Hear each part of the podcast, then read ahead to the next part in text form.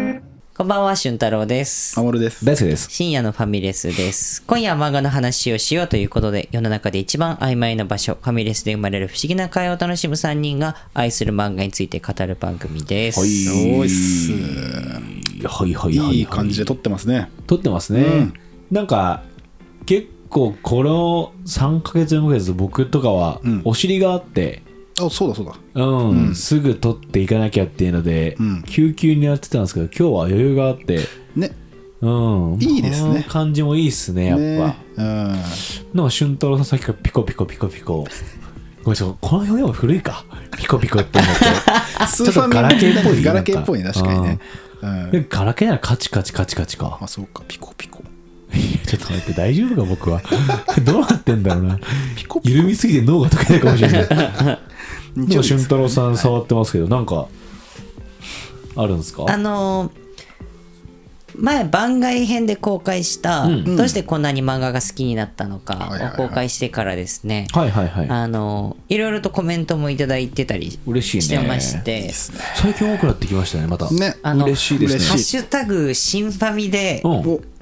投稿してくださるあ方マたジちがあの増えてまだすん。だん増えてきてましいてや、馴染んできましたか。いや本当ありがたい限りいやで皆すさんのおかげですよ。ね。うん商商標取っとくえ商標取っとけばいいよ。確かメイクマネするこれで、一丁メイクマ俺ネらすのる。だから、つってあさ。ーいいね、いいね、いいね。あの Spotify の方もコメントを投稿できる機能があるんですけでどきるでせっかくなのであなたが漫画を読むようになった原理を教えてくださいいいいいですでね。すねいただいたコメントも紹介したいなと思はいい、お願ますいします。で1人目の方はですね高校の寮で漫画好きの友達に教えてもらったっていうのがまあスタートきっか寮けだった生と活でね、いいでね。その時に触れてた漫画が「20世紀少年」おお。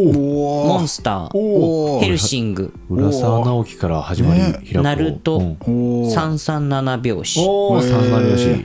などなどということでへでその友達の部屋にあった漫画ってことだろうね。そういうことなんだろうね。 20世紀少年とかむっちゃ盛り上がるんじゃないーね。早く続け貸してよってすなるよねちょっと。 すごい、でも結構なんかいかついところが入ったね、漫画のそのなん確かになんかね高校生っていうのもあったかもね。でもちょっと高校の時そんな話あったまよあそねっ。かそっ大か。人はにい僕も部室でめっちゃ漫画あったし、はいはいはい。そこで確かにみんなの漫画を持ち寄ってて、ん趣味がごったになった気がする。うーん、なるほどおね。やすみぷんぷん持ってくやついてとか、はいはいはいはあい。なるほどなるほあ、ど。坂田持ってくやついてとか、うんうんうん。それはあった。あったね確かに。あともう一人の方は投稿してくれたのは、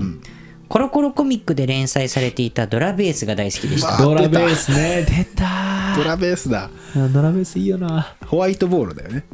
そうだよね。あのー、秘密道具には使えるんだよね。あ、そうそうそうそうそうあったあった試合中にね。いいシステムだよあーな。ね。いや、すごいよ。正解だよ。あったドラベーうんス。素晴らしい。うん、素晴らしい。素晴らしい。でこんなコメントもいただいてる中で「うんハッシュタグ新ファミ」をつけていくつか投稿してくださってる人たちもいるんですけど、おーはいはいあでもこういうの嬉しいなと思ったのは、自分が楽しみに聞いてるポッドキャストで自分が送ったメッセージが読まれるって経験がまずあんまないから素直に嬉しいっていうふうにお投稿してくださっている、どなたえっと、この方はですねユンさんですかね。ユンさん。さあ、ユンさん、あとは。ありがとうご急ざいにます。急に急に 俺ら俺ら身をの滅ぼすね、こういうやつ は。俺らの方が嬉しいよとかじゃなくてねうん俺とはねああ、あとは。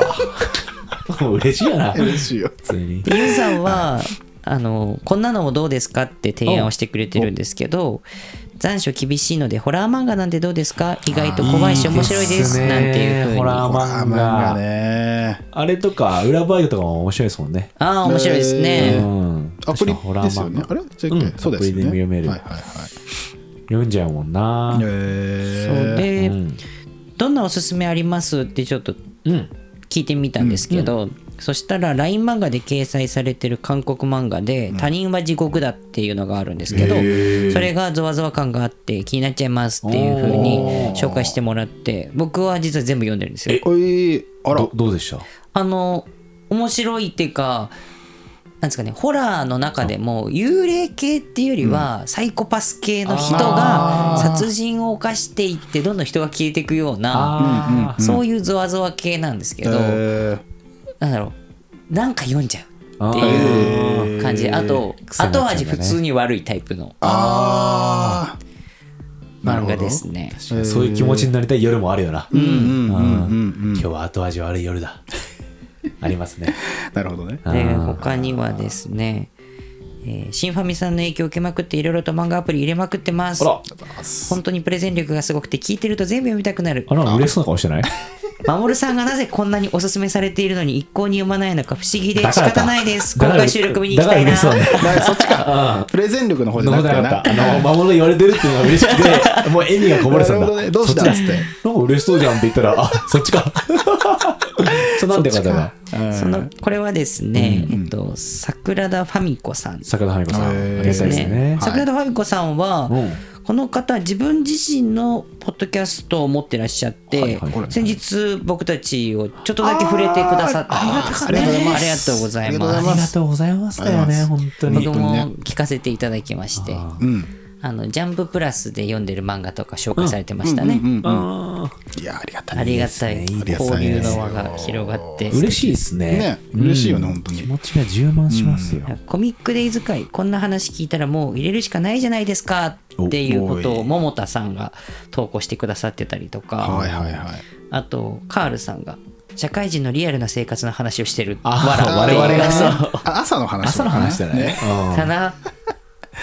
特殊だけどなそ のなんかウーバー頼んだやついたりさ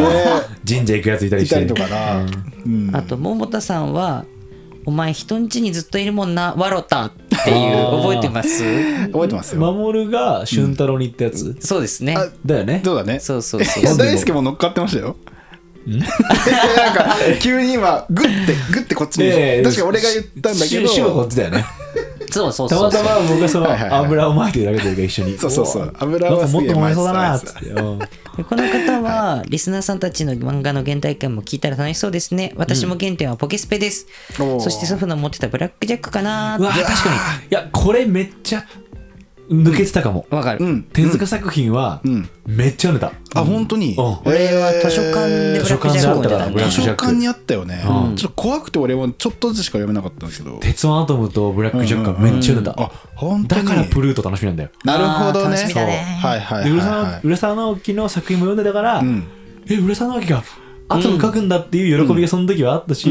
えアニメになんのみたいな、うんだったよねねいやそうそうそういそやう今度ねアニメになりますもんね嬉しいですよね、え確かに手塚先生の作品をーいやね我々は読んでたなで火の鳥とかも、あけど読んだことないんだよ全ね、部本当俺も全部はなくてさ映像化さそうれなんですよえ映像化されしてて、ますよねディズ火のニ鳥ープラスでアニメやってんですよ火の鳥そう火の鳥火の鳥で時間違うタイトルなんだけど火の鳥の一部をまあアニメ化してるみたいなへでねいや俺まだ23話までしか見れてないんだけどなんかやっぱちゃんと火の鳥をあの小学生ながらに見た時の、なんか怖さが俺はすごいんうんうんあったわけううんうんうんんやっぱアニメまだ怖くて、え今この年齢で見ても、あ本当、うん、なんかねやっぱあの火の鳥の雰囲気すごい出ててああ結構へ体力緩みるのにそうだよねそううんなんとか編なんとか編みたいな感じで分かれてるもん、うんそうそうそういつ我々は火の鳥を読むのか確かに、うんですね、うんうんきっと読むタイミングがあるんだろうね、ね、そうだよ鳥のね。うん。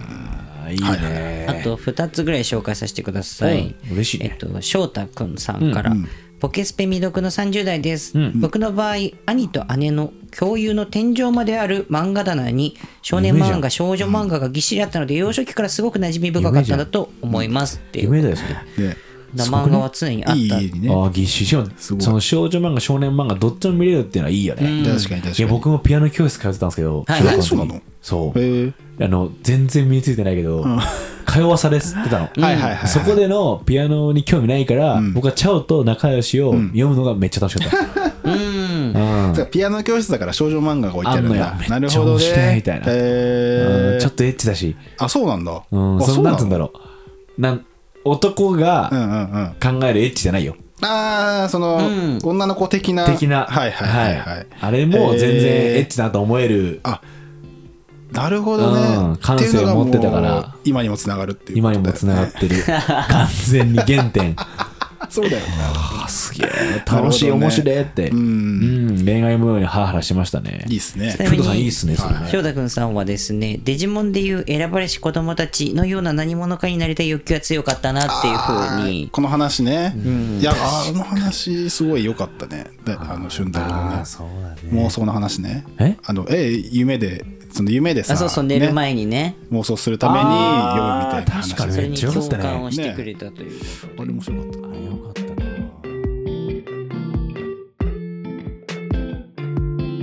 なそして最後ですね、えーカールさんがうんハッシュタグつけてちょっとオーダーをくれてるんですけど、うん銀のさじやってほしいなグルメ漫画で一番好きな漫画だなっていうふうに銀さじね銀さじ。めっちゃおもろいんですよ僕大好きですあ、本当ですか。え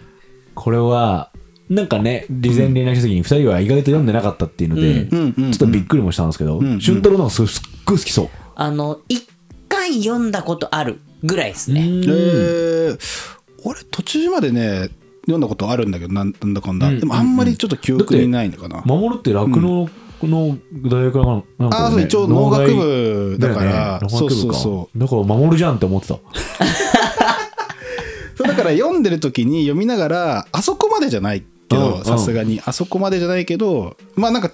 たまに共通項はあるしあとえやっぱね同じ学部の人銀のさじ好きな人いた気がするなやっぱそうだよね、うんうんだってあんまりバンドマンとかベックみたいなさ音楽好きな人が、うんそういう感じで農大の人がさ、うん読むってなったらやっぱ限られるもんね、そうだね、うんあーもやしもんとかもやだよねしもんとかあーそうそうそう、はいはいはいまさにまさにね、うんその時になんかちょっと少年漫画でキラキラしてて、うんみたいな感じも、うんうん印象としてはあるもんねそうねそうねあー金差しめっちゃ面白いですよ面白いですね。めっちゃおもろいですよえーなんか改めてこうんの作品ってどういう作品なんだっけって捉え直すと、はいはいはい。発見もやっぱあって、ほいほいほいほいえそうそれは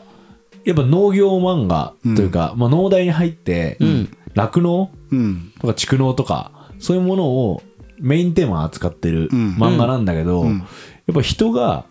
その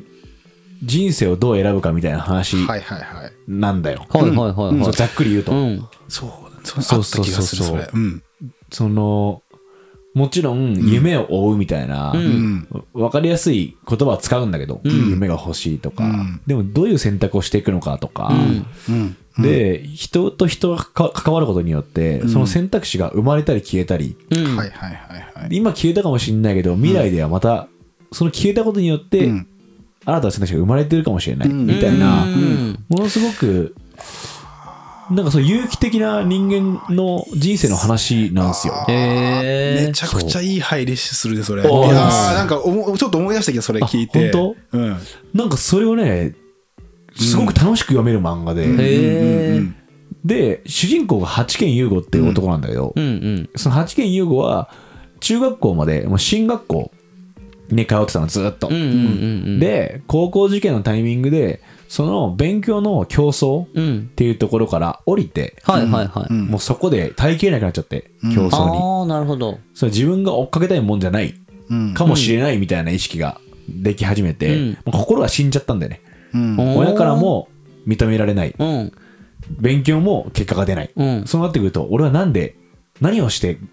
いいいいけばいいんだみたいな、うんうんうんそこで中学の先生がその学校を紹介するわけうんで農業高校に入るんだようんうんで八軒優吾の視点から農業高校を見るから、うん僕らと一緒のカメラを持ってるっていうか、はいはいはいはい。なんだ農業の高校って、うんなるほどね。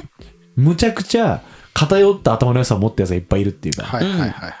い。それはその実家が酪農牛を育ててる馬を育ててるとか、うんチーズを作ってるとか、なんかそれによって全然違う知識を持ったり進む道を持ったやつが集まってる場所、うんでその八軒優吾がそこに入って高校3年間のうちにどんな選択をしていくかっていう漫画なんだよ、うんほーうんはいはいはいはい。で八軒自身は、えー目指すものを持ってないから、うん夢とか、うん何をしたいかって、うんだからずっと模索し続けてるうんうーん。自分の進路に関して、うんうんだからちょっと大学生の終わりに近いっていうかうんうんはい考えはい方的はにい言うとはいはい。そうだよね。高校生活なんだけど、ものすごく社会とうんなんつうんだろう地続きにあるうん。選択をしなきゃいけなくなうる、んうんうんで特に周りの人たちは実家がそのファミリービジネスで行ってるから、うんよりそれがリアルになってくるというか、うんでこの日本という国において農業をすることうんでこんなに大変なんだよって現実も同時に襲ってくるうんうん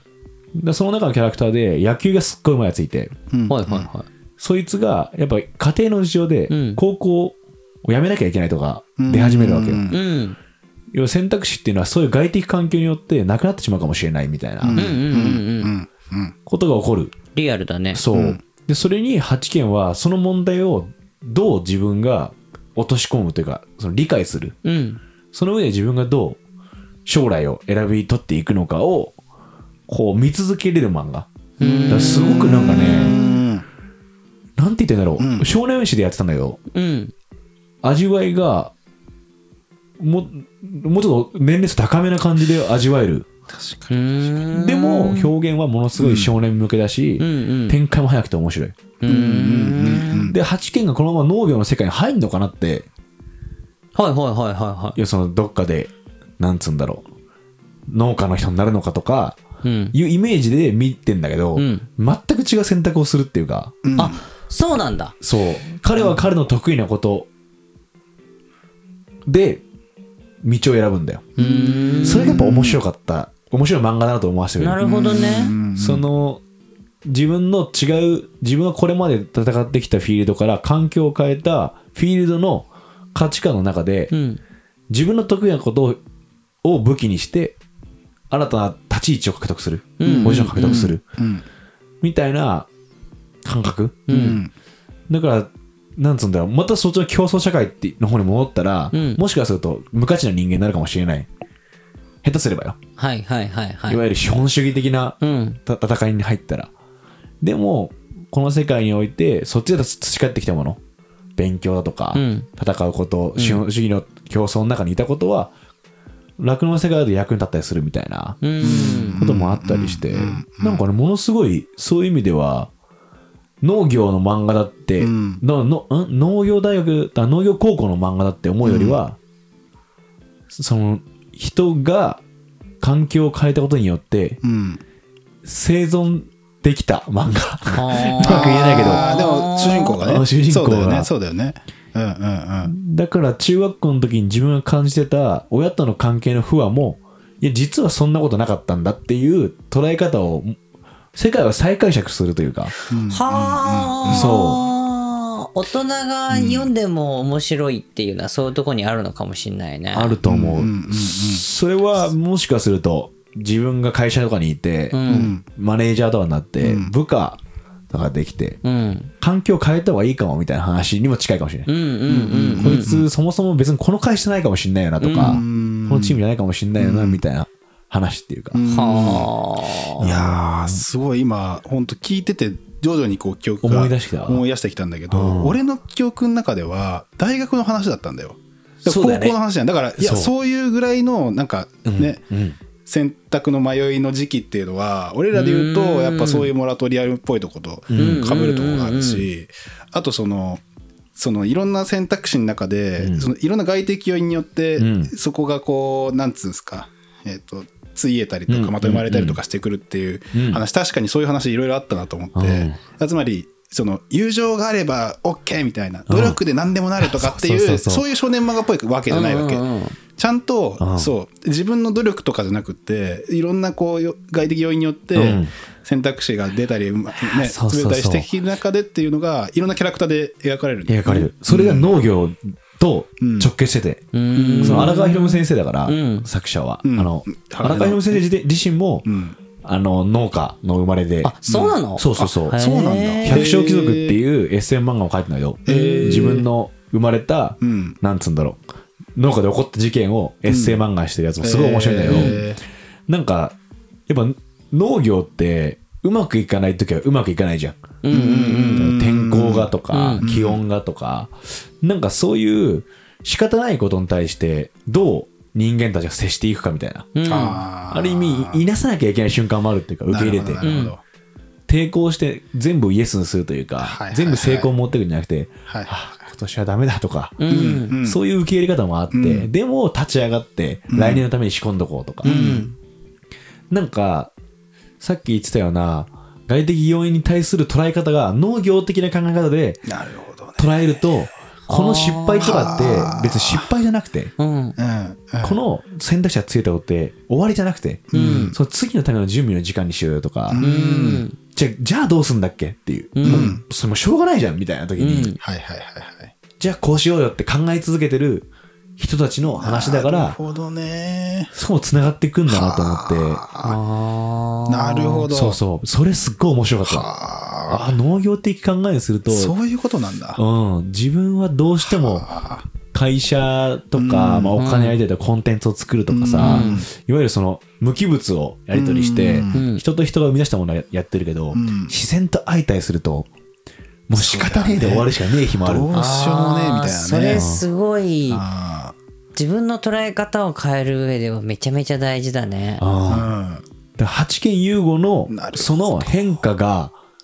自分ともリンクする瞬間があって、うん。うん。八犬がやっぱね変わっていくんだどんどん、うんもうとにかく考え続けてるうんなんかトラブルがあったらこれをどうにか変えてうん。利益にしなきゃいけないとか、うんいうすっごい考え続けてそれ見るとあ自分もそうしなきゃなみたいな、うんなんか一個ミスが起こったとしてもいやこれは発想の転換だってうん。いかに考えれるかみたいなうんことが巻き起こっていく漫画でうんむっちゃいいのよいいっす、いい解説。へーいい解説、これは。そういうこの読み直してよすげえよかったんだあうんえでも結構コンパクトだよね、確か。コンパクトそうだよね。あそうなの10 10何巻ぐらいかなそうだよね10何巻前半ぐらいで終わるとうん思うよそうな12んだ巻ぐらうんいそううんーすっごいで長いイ展メージ開あめっったちゃわ早いへえうんね、そうだよね。でもめちゃくちゃ読み応えあるよああやっぱあの人の漫画むちゃくちゃ面白いー荒川先生。荒川博夢って荒川先漫画の鬼だな生。すげえな。あすげえな。あいや確かなにるほどねえーいやー銀さじ銀さじ。読んでくださいいいっすね、銀そされじ。一気に読みたくなったわあここれはすごいんすよいやー、なるほどね。あー俊太郎とか結構その八軒優吾とタイプが似てるうわー気がするああ本かも当かも。うんそれうはんあのーなんつうんだろう物事の捉え方がうんものすごくまあ知的な人だからうん八軒優吾はうんものすごうんういんでしかもしちょっと心配性でもあるうーんいやかまさなきゃなみたいなこともあったりしてうんその最初からテストで真似取ってやろうみたいなはいはいはいはいはいここでは輝くぞみたいなことも含めて、頭がいいんですごい。ううんーんで、そいつがどんどんその、強靭、ま、生命体として強くなっていくの。はいはいはあーそれがやっぱすごい面白い。いはいはいはいはいはうーん俊太郎とかちょっと被っちゃう俺は、見てて。ええい冒頭の八軒くんとかは。やもなるほうん、で、強くなった俊太郎知ってるからさ、我々は。ど。うん。ううんうんうんうんその、だその就職のタイミングからさ、うんはいはいはい。別に良くなかったけど、うんすごくどんどんこう、ああ、こいつどんどんなんかうん強さ持ってきたな、みたいなのはいは、はいはいはいやっぱ被るんで。なるほどなるほどね。うんわ今読む銀の作業、確かにマジで、また違って面白そうだ面白かね。えさすーがそういう感じなんだ面白すぎて、こうのんかあの解説の役目を出るぐらい、なるほど 俺やらせてくれっねて。なるほどねいやー、いいっすえね。いいっすねいや、そうか、俺のさ、読んだ記憶と予備知識と、でいくと、やっぱりその、酪農畜うん産みたいなことに向き合っていくぐらいのうん知識だったから、そういう捉え方で確かにいや見ると全然また違うね。あ進路の話、確かに結構あっーたいやよね。そう、めっちゃ出てくるんだよ、進路の話あがった。よね。うんあったあった。で、最後の最後まで進路の話なんだよ。うんうんうん結局。なるほど。しかも そ、主人公もが一番不安定だから、うんそれがやっぱ面白い。うーん。なるほどな、みたいな。ああ、ーすげえ面白い読みたくなるな、これ。やあーやっぱ荒川博夢先生、やばいよ。あーばいね。え、新作読んだ読みのつがい。え、読んだよね。まだ読んでめないち。ゃくちゃおもろいよ。あ、本当に。えーやばい。やばい。やばい。やばい。やっぱ俺、この人化け物なのって思って。あえー面白すぎる。マジうんすごいね。父親も。ファン、SF ファンタジーではあるんだよ。ううんん。もう最初からミスリードが始まる感じがあって、へえ。もう最。高って、あれ、そっからこう読んでいくうちに、なんでこの人はこんな面白い漫画描けるんだって感動してる。へでーも4巻ぐらいだからあ、、マジあーまだ追いつけるね。全う然んねすでに100万部突突破してたよ。すげえ。マジすげえすげえなな。 160万部とか言ってたかあな、ーすでに。マジマジで面白い。やばいね。読みのつがい。いこやっちもーぜ闇ひ。のつがいもねあいやいいお便りくれたねすごいな何さんだったっけカールさんカールさんありがとうマジであーありがとう本当にいいきっあ。かけいただきました金サジはすごいいいよねって。いいっすねああ。こんなパス食えなかったらやっぱ話せなかったかもね。なあ金サジの話ずっを。とね出してくれたもんねあでーフェイバリットです、僕も。あはあーいいいいとこでいそいうかっすねなるほどなるほど中高生とか読んでほしいかも。あーいいっすねおー確かにそういうタイミングで読めるといいかもしれないいそうだよなそういうふうに考えちゃうね、最近。なるほど漫画読むとき。なるほどなるほど中高生あの時のひねあれあそっかそっかそうだね読んでほしい中高生みたい読んでほしいねなーってはいはいは思っちゃうかも。いいいっすでねもなんかあれだな、そのバーって話させてもらってて、やっぱ皆さんからのさ、うんそのお便りとかからさ、うんいや、ちょうどこれ言いたかったんだ、話したかったんだってなるのは、ここ気持ちいいね。なるほどねうんんそうだねやっぱなんか、これまでのファミレス、うんこれ3年目か今。ん3年目入りますもうすぐよさもうすぐ丸3 4年年目うん4年目入るか。はいうんやっぱ、この関係いいね。どうっすねうん。聞リいスてくれナるーさ人とんねとこうんうんうう、んになってる。やっぱやりましょうよ。あ何をですか公開収録。あえ、公開収録の時は、さすがにハンドマイクじゃないですよ。その時はハンドマイクで話す。あれあのなんつうの立てるってこと立てる。あなるほどね立てちゃうってことどう喋るかを考えちゃうよね。まあで確かにね12月頭にしましょうよ。そうねうん師走忙しくなるじゃないですか、中盤以皆さん降は。ねうんだから、忘年会とかも入ってない、ギリ入ってない12月。うん12月11月から忘年会する人も多いですけどね。多いけどねうん。まあまあまあまあ12まあ月12月ねやってみますか。やりましょうやりましょうなんか土日とかいいよね。そうねそうだねそうそうそういつにするか。一応、じゃあ、12月のいつだっ2たっ日け2日かなと2か日とかうんをターゲットにとターゲットにターゲットに2とか9とか2、 2 3かな2、3ぐらいか。 2 2、2 3とかか。うん2か3。 2か3ううんんうん。2か3でやりましょう。はいあのー宣言しましょうとでもこのタイミングでもしかするともう俺ら箱押さえて、配信タイミングでは。うんうんなんあか、あまあそっかそっかそう、受付とかするかもね。スケジュール的にねうはん。いはいはだいからどっちかでやってると思います。まあそうねうん。まあ次のタイミングの更新では確実に話してると思うんで、確かに確かどうか。にはいはいあ、じゃあ、うっおす願いしというまことで、おす送りしたのは、俊太郎あ守ると大好きです。ありがとうございました